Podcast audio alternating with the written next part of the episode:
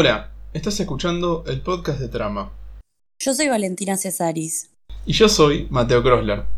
Trama es una organización de estudiantes de Litva que busca acercar el mundo profesional a los estudiantes a través de distintos proyectos y actividades.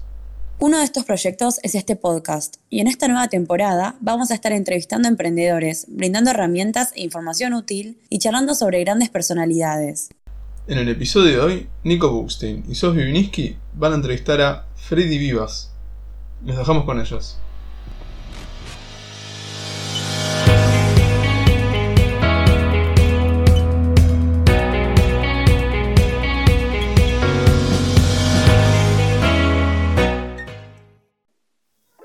Empezó con la informática a los 12 años. En Lomas de Zamora, donde creció, puso un ciber, hizo servicio técnico, creó páginas web, se convirtió en ingeniero en sistemas y de a poco se sumergió en el universo de los datos y la tecnología. Hace dos años ganó una beca para estudiar en la Singularity University de Silicon Valley, el proyecto de Google y la NASA para potenciar a los futuros líderes tecnológicos del planeta. Dio bastantes charlas a lo largo de todo el país y en 2017 cofundó Rocking Data, una consultora de análisis de datos y data science. Le damos una gran bienvenida a este nuevo capítulo de ¿Qué estás tramando? a Freddy Vivas. Bueno, Freddy, primero que nada, mil, mil gracias por estar hoy con nosotros y por la buena onda. Te damos nuevamente la bienvenida y arrancamos con todo para este nuevo episodio del podcast Trama. Bueno, gracias a ustedes por la invitación, la verdad que genial lo que están haciendo, así que un gusto estar acá. Muchas, muchas gracias de nuevo, Freddy. Bueno, vamos a empezar con unas preguntas para romper el hielo en 3, 2, 1. Vamos, entramos. Bueno, sabemos que te gusta la música. ¿Banda favorita de todos los tiempos? Eh, Queen barra Kiss, ambas. Muy bien. ¿Hacer música o escuchar música? Uf, difícil. Em, puedo prefiero hacer música, pero como no puedo hacer gran calidad de música, también me gusta escucharlo. ¿Cuál es la canción para levantar el ánimo que nunca te falla? Eh, hay una canción de una banda que me gusta mucho, ya que hablé de Queen y de Kiss, una que se llama Stone Temple Pilots y tiene una canción que se llama Interstate, Interstate Love Song, que me pone muy, de muy buen humor. Buenísimo, lo voy a agregar a mi playlist. de una, de una, buena recomendación. A otro tema, Freddy, ¿pizza o empanadas? Eh, empanadas. Acá viene una polémica, ¿dulce de leche o Nutella? No, ni duda, dulce de leche. Como corresponde, muy bien. muy bien, muy bien. Sí, ni dudar. Es la única que no dudé, te diría. eso sin duda. Eh, ¿Ciudad preferida en el mundo? Eh, me quedo con Buenos Aires. Muy bien. Sí. ¿Twitter o Instagram? Instagram, lejos. También polémica esa, ¿eh? Tengo mis fundamentos, si quieren más adelante se los cuento. Dale, podemos hacer otro podcast. ¿En qué época te hubiese gustado o te gustaría vivir? Em, en el en el pasado me hubiese gustado eh, tener, no sé, 20 en el, en el 82, 83, y escuchar esa música que estaba pasando en ese momento. Y si no, me gustaría ir a cualquier momento del futuro dentro de 20, 30 años. Perfecto. Bueno, ponele 11 de la noche, terminó el día. ¿Te pones a leer o a ver Netflix? Leer, leo bastante, pero leo cosas cortitas. No soy de leer tanto libro. Eh, y veo, sí, sí, diría, más bien leer, pero no un libro. O sea, como por ejemplo artículos. Claro, perfecto. Interesante. Y para cerrar con la más polémica de todas, menta granizada, ¿sí o no? No. Ah, muy bien. no es de los míos. Pero bueno, no pasa nada. Lo puedo comer, ¿eh? Me gustan todos los helados, pero no, no lo elegiría, no lo iría a buscar. Bueno, ahora que ya te conocemos un poco más, nos metemos a fondo con el tema que nos trae a encontrarnos hoy acá, emprender en tecnología. Primero que nada, ¿qué es para vos emprender en tecnología? Bueno, me encanta, me encanta emprender en general. Me, me, considero un emprendedor tecnológico porque, bueno, claramente estoy, estoy en este momento emprendiendo en tecnología y porque es lo que estudié, estudié ingeniería y me apasiona la tecnología, pero no sé si tiene muchas particularidades de cosas distintas a, emprender en general, digamos, ¿no? Donde, donde tenés que tener una visión, tenés que armar un equipo, tenés que soñar, pero después tenés que bajarlo y ejecutar todos los días, digamos, esa cuestión de emprender, creo que lo veo en todos los ámbitos. Quizás la tecnología lo que tiene de particularidad es que te da la ventaja de poder hacerlo sin una inversión demasiado grande. Entonces es como más amigable la, entrada, ¿no? Imagínate comparar entre hacer una app y poner un, no sé, un restaurante, un negocio, ¿no? Donde tenés toda una inversión física. En cambio, emprender en tecnología es como te animás a usar eh, alguna tecnología, programar, diseñar, lo que sea, y, ya puedes arrancar. Eso lo veo como increíble. Eh, puede escalar, lo puedes hacer desde cualquier lugar del mundo. Eh, puedes armar equipo con gente de cualquier lado del mundo. Puedes venderle a cualquier persona del mundo. Eso me parece que es, son algunas características que vuelven el emprendedorismo tecnológico, algo que está pasando cada vez con más frecuencia y a mí me encanta, me apasiona todo eso. Espectacular. Freddy, tengo una pregunta para dejar algo en claro que tengo esta duda. ¿Es lo mismo emprender en tecnología que emprender con tecnología? Muy buena pregunta. Em, yo, en todo caso, eh, creo que estoy en las dos, ¿no? Porque em, si bien hace, diría hace 20 años que... Sí, 20 años o un poco... 20 años que estoy trabajando con tecnología, eh, haciendo diferentes cosas. Eh, enseñando tecnología, construyendo tecnología en, el mundo de desarrollo de software, digamos. Ahora me veo como en un rol de incorporar la tecnología que desarrollo dentro de otras organizaciones, digamos, ¿no? Como que siento que mi, emprendimiento actual eh, lo que busca es desarrollar otras, otras empresas, ¿no? Ayudarlos a transformarse digitalmente, ayudarlos a, incorporar algoritmos de inteligencia artificial y machine learning en su core de negocio, cosa que nativamente no lo tienen, como podríamos decir otras empresas como Google, Netflix, Waze, eh, cualquiera de esas plataformas son digitales, tienen un algoritmo en el medio. Hay un montón de empresas que están tratando de hacer algo parecido o incorporar esa nueva visión. Nosotros ayudamos en eso. Entonces es como construimos tecnología para aumentar capacidades de otras organizaciones. Eh, y lo veo como un medio como un mix, ¿no? Estamos en el ambiente tecnológico, sí, pero con un foco netamente en potenciar otras organizaciones. Muy interesante, muy interesante, la verdad, todo esto. Ya que estuviste contando un poco sobre tal vez las similitudes entre emprender en tecnología y emprender en cualquier otro ámbito, ¿crees que hay diferencias entre emprender tal vez, no sé, me abro, no sé, empiezo a vender eh, ropa por Instagram o pulseritas por Instagram, porque en definitiva eso también es un emprendimiento. o no, me creo una aplicación para facilitar algún problema que hoy esté en la sociedad. Sea, ¿qué, diferencias principales crees que hay ahí entre esas dos cosas? Claro. Bueno, primero que, a veces está al alcance hacer un tipo de emprendimiento y, y, a veces está al alcance hacer otro tipo de emprendimiento, ¿no?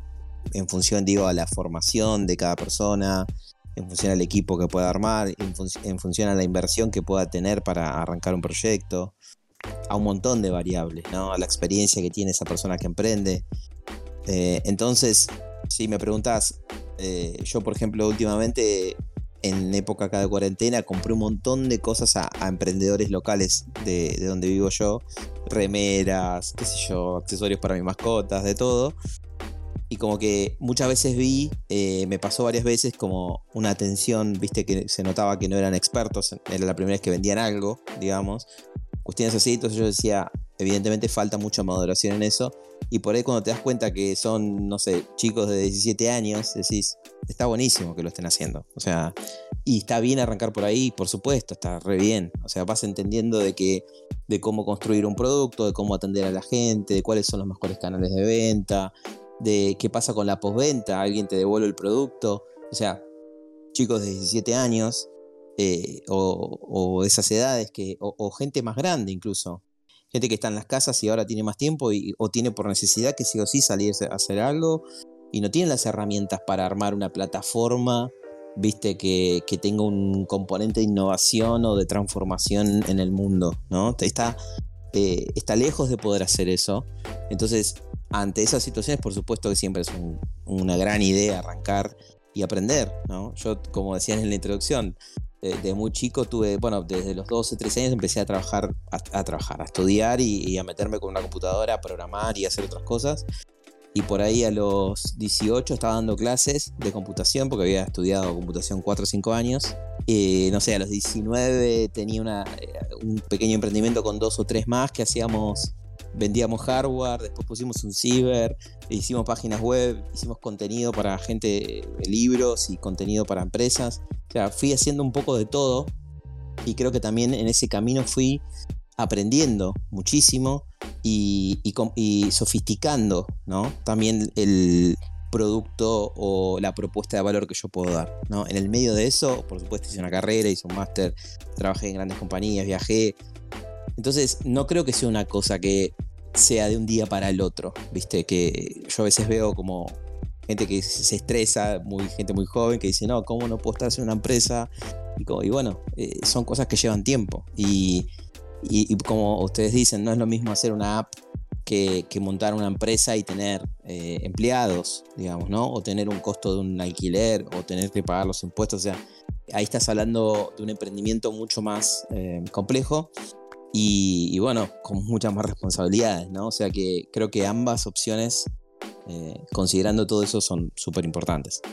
Perfecto, súper interesante esa respuesta.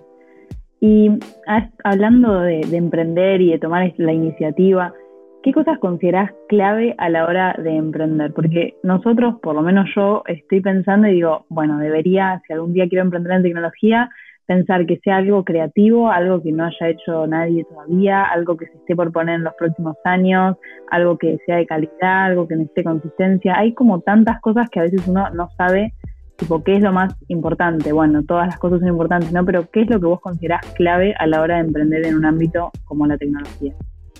Bueno, mira, yo creo que el componente innovación es importante que esté, eh, pero creo que la idea, como, muchas veces se dice, la idea es parte de, una solución, pero no es todo, digamos, ¿no? Puedes tener una idea de una plataforma, una idea de una, no sé, una consultora, una idea de un proyecto X, que ya a priori, eh, digamos, cuando Mercado Libre comenzó a pensar Mercado Libre, ya existían otras plataformas que hacían e-commerce, digamos.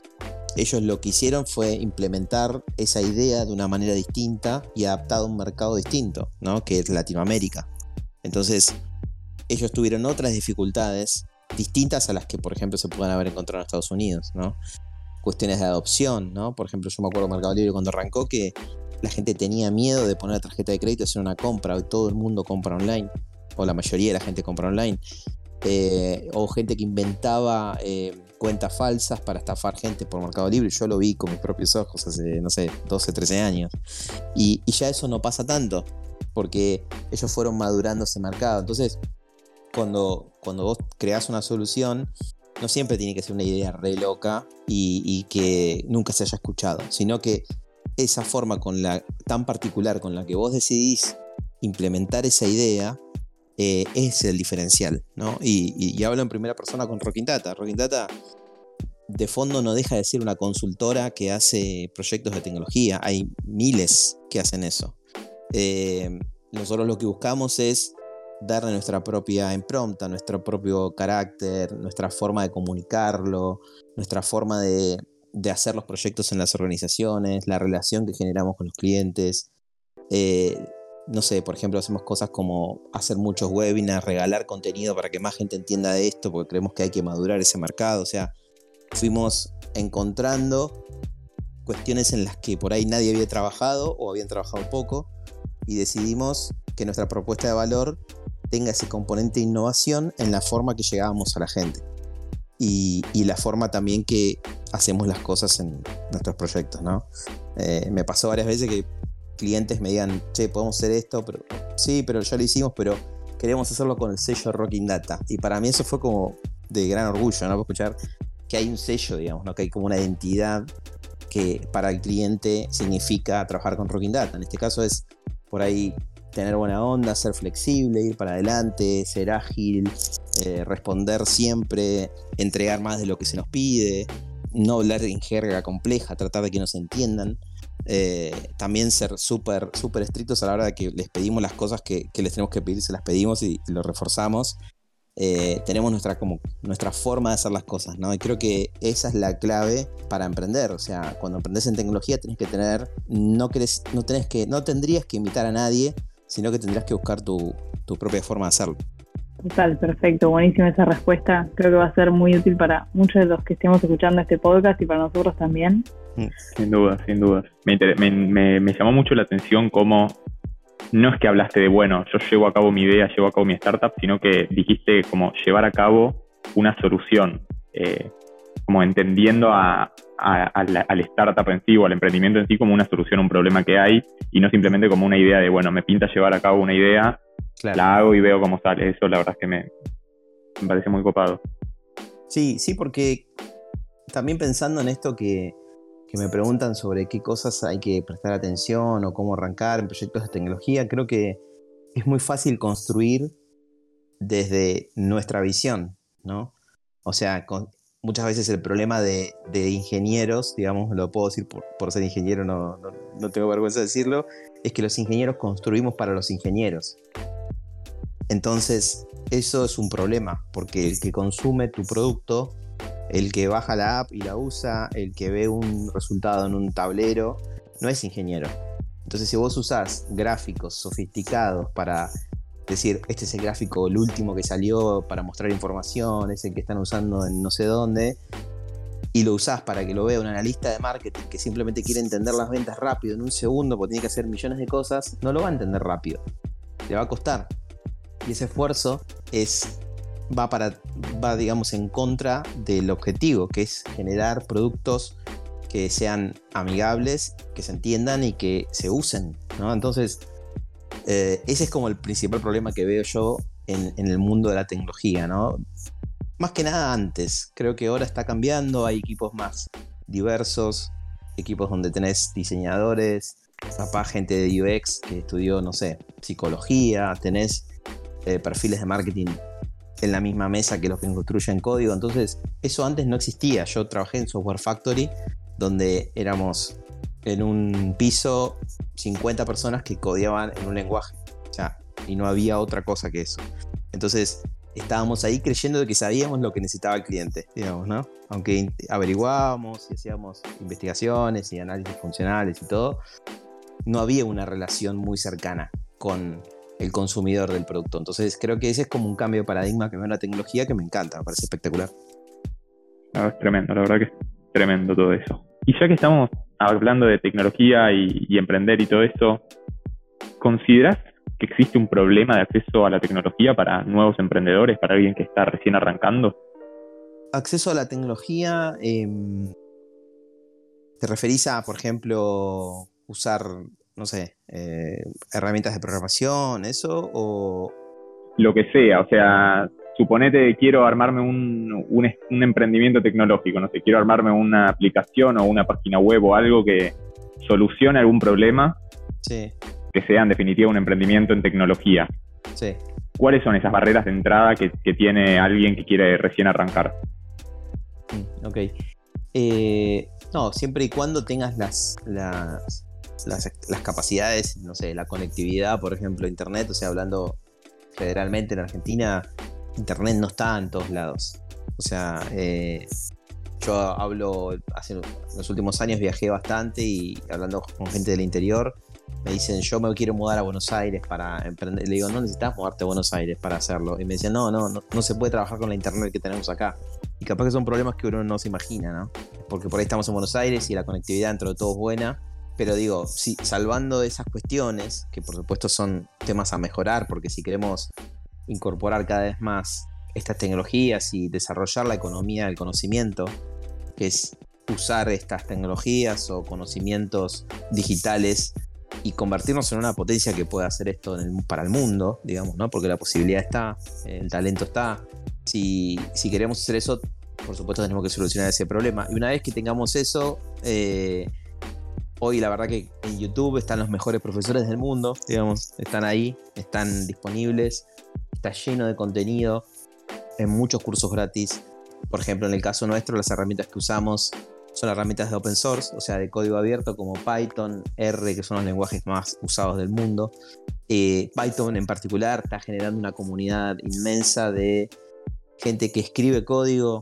Python se usa para un montón de cosas, pero para Machine Learning y inteligencia artificial es como un uso muy, muy importante. Entonces, hay mucho código ahí disponible para que la gente lo, use y, y, aprenda a partir de eso y que en vez de desarrollar un proyecto en ocho meses, capaz tardas tres porque tuviste una ayuda de algo que, que, ya hizo otra persona, ¿no?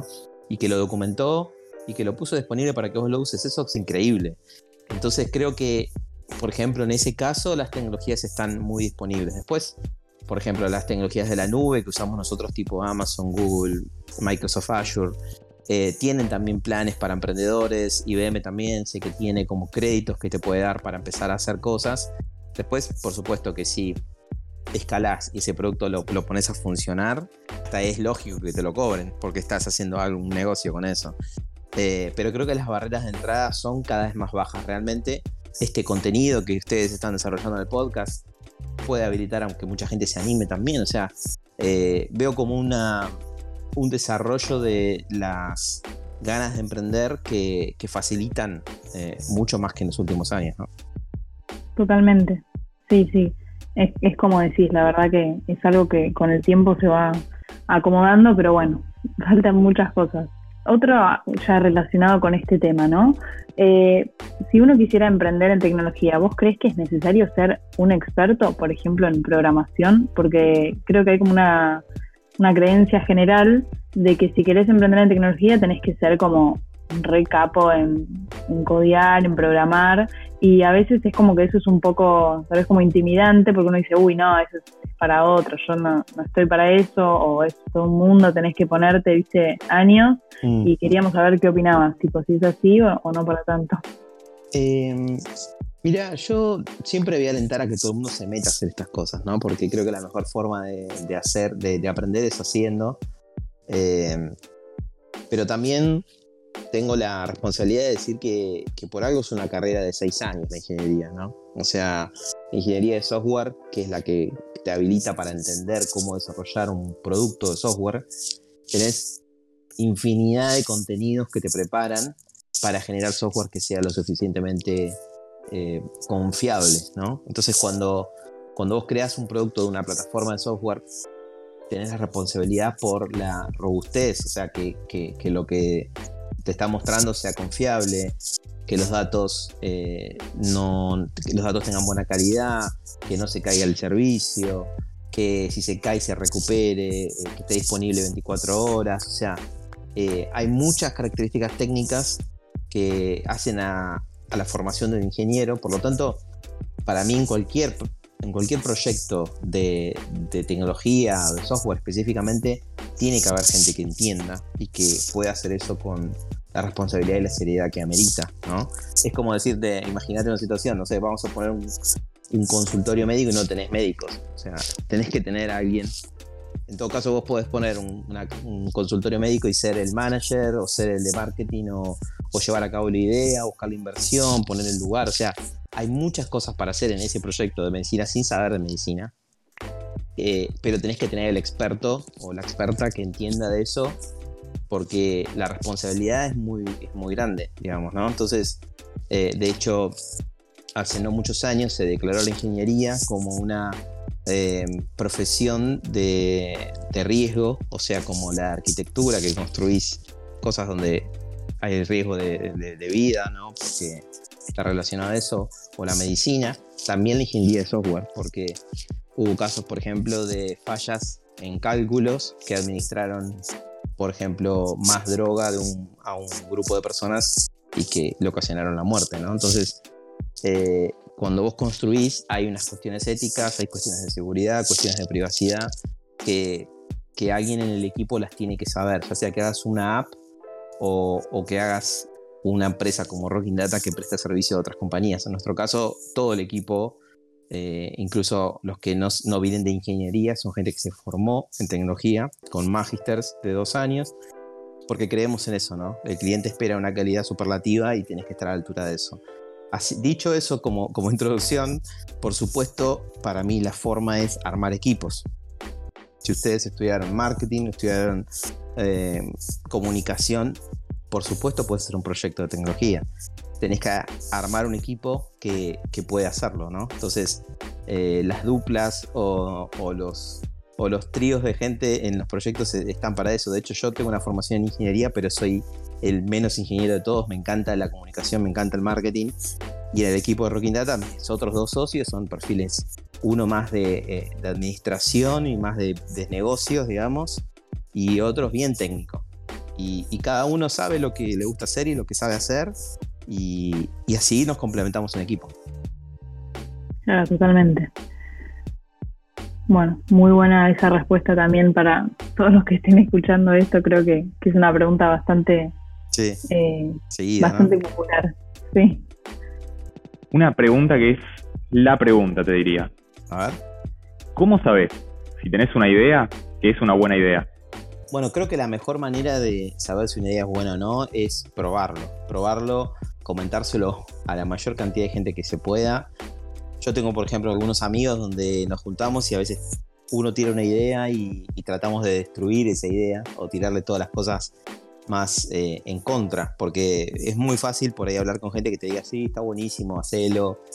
Creo que cuanto antes uno entienda si esa idea tiene potencial o no, eh, mejor. También creo que hay como una cuestión de la sobrevaloración de la idea y yo soy más amigo de la ejecución. Me refiero a ideas que por ahí no son tan locas ni tan extraordinarias a priori, eh, bien ejecutadas pueden tener muchísimo éxito. Entonces, consejo es tratar de hablar con gente que ya haya hecho un camino probando cosas similares a las que estoy imaginándome, ¿no? Si tienes una idea de, no sé, un proyecto de, una plataforma, trata de hablar con gente que, que, lo haya hecho. Yo hablo todo el tiempo con otros emprendedores, eh, hablo todo el tiempo con gente que emprendió y vendió la empresa y está en otra cosa ahora y me cuenta todo lo que le pasó.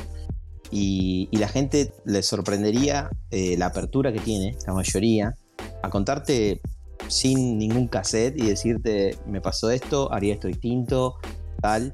Y no quiere decir que uno va a hacer exactamente lo que esa persona dice, ¿no? Yo en particular escucho muchas veces opiniones y, termino haciendo otra cosa, pero me sirve para armar en mi cabeza como ese, esos escenarios distintos y, evaluar. Y evaluar el esfuerzo que le voy a poner a esa idea. No creo que haya una manera de saber si es brillante o no. Eh, ideas que fueron eh, capaz malas en un país, acá son buenas, o al revés. Entonces es muy, es muy difícil eh, saberlo a priori. Lo ideal para mí es hablar con gente y testear. Poner como MVP, como se dice, como, como una prueba. Tratar de, de identificar rápido el potencial que tiene y no invertir demasiado tiempo o dinero en eso. Buenísimo. Y ya para ir cerrando, bueno, últimamente estuvimos viendo que hay bastantes emprendimientos tecnológicos o startups que están orientadas más a lo social. ¿Qué opinas vos sobre el potencial de la tecnología en este ámbito? Bueno, creo que a mí yo soy bastante amigo de, ese tipo de iniciativas porque me parece que la tecnología tiene que servir para eso, digamos, ¿no? Para el desarrollo económico y social de la gente muchas de las cosas que nosotros hacemos en Rocking Data tienen un impacto muy fuerte en los negocios y si te pones a pensar hoy, tratar de hacer que una empresa o una pyme le vaya bien, para mí es un impacto en la sociedad, viviendo todo lo que estamos viviendo hoy. Entonces yo lo siento eso a priori como algo súper positivo. Si yo o Rocking Data hace un algoritmo que sirve a una empresa que le está costando vender a que mejore y entienda sus ventas de una manera que le permitan eh, sobrellevar la situación, yo estoy súper contento con eso. Y, al margen de, esa visión, digamos, me gusta la visión de las empresas de triple impacto, ¿no? De empresas que, o, organizaciones que lo que buscan es impactar positivamente en la sociedad, en la economía y, en el ecosistema. Entonces, son como una visión distinta, nueva, que, también lo que busca es generar dinero para hacer más sostenible tu negocio, ¿no?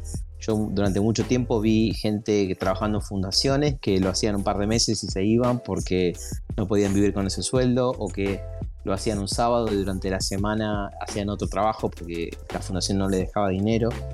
Y creo que lo ideal para mí es, si tenés gente con talento, con ganas de, de impactar en la sociedad, que esa persona trabaje full time para ese proyecto, que pueda tener un sueldo similar al que podría tener en cualquier otra empresa Y, eso, esa, esa forma de, verlo, te lleva a pensar un modelo de negocio sustentable. O sea, que, que vos puedas hacer algo que impacte en la sociedad, eh, pero que también sea una fuente de vida para vos. Y ese tipo de proyectos como empresas B que se conocen eh, en el mundo, a mí me parecen espectaculares. Creo que es un, si bien ya tiene varios años y acá en Argentina hay un montón de casos, eh, no es un concepto tan adoptado en general, ¿no? Como que seguimos viendo como las, organizaciones que hacen el bien son, son fundaciones, ¿no? Entonces, creo que hablar de eso eh, me parece genial porque la tecnología también tiene mucho para eh, intervenir en ese, en ese espacio.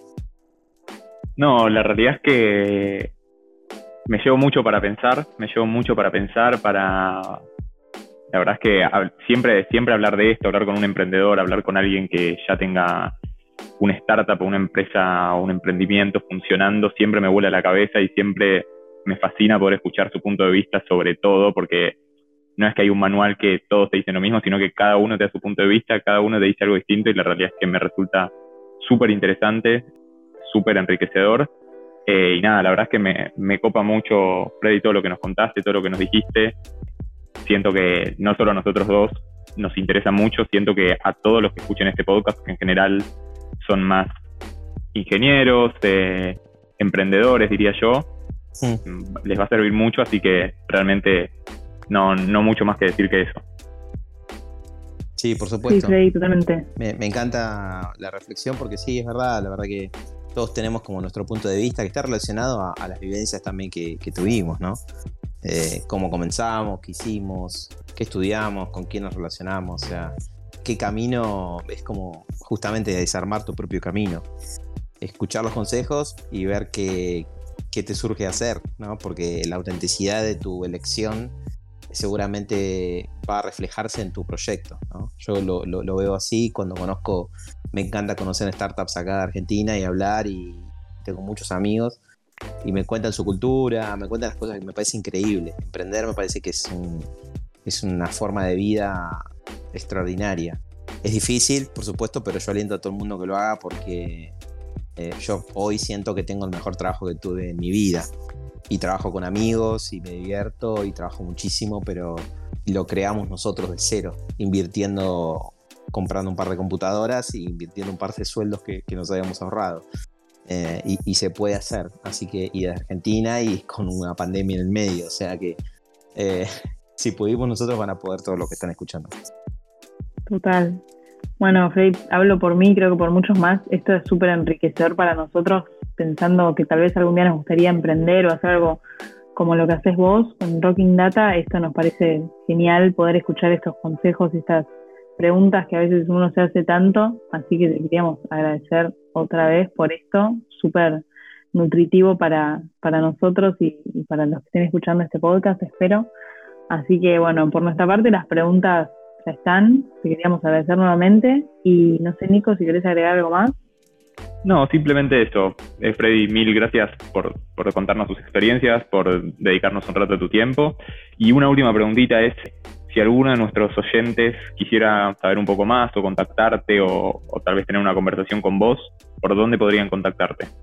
Eh, sí, podrían escribirme, por ejemplo, Instagram, eh, Freddy-Vivas y Freddy David Vivas en mi nombre completo en LinkedIn, ponen Freddy Vivas y sale ahí. Me pueden escribir y preguntarme lo que quieran. Gracias por la invitación y estuvo buenísima la charla. gracias a vos. Muchas gracias, Freddy. Adiós. Esto fue otro episodio de Podcast Trama. Muchas gracias por escucharnos y si querés saber más, puedes encontrarnos en redes sociales como Trama y Y si querés escuchar próximos episodios, no te olvides de seguirnos en Spotify. Hasta la próxima.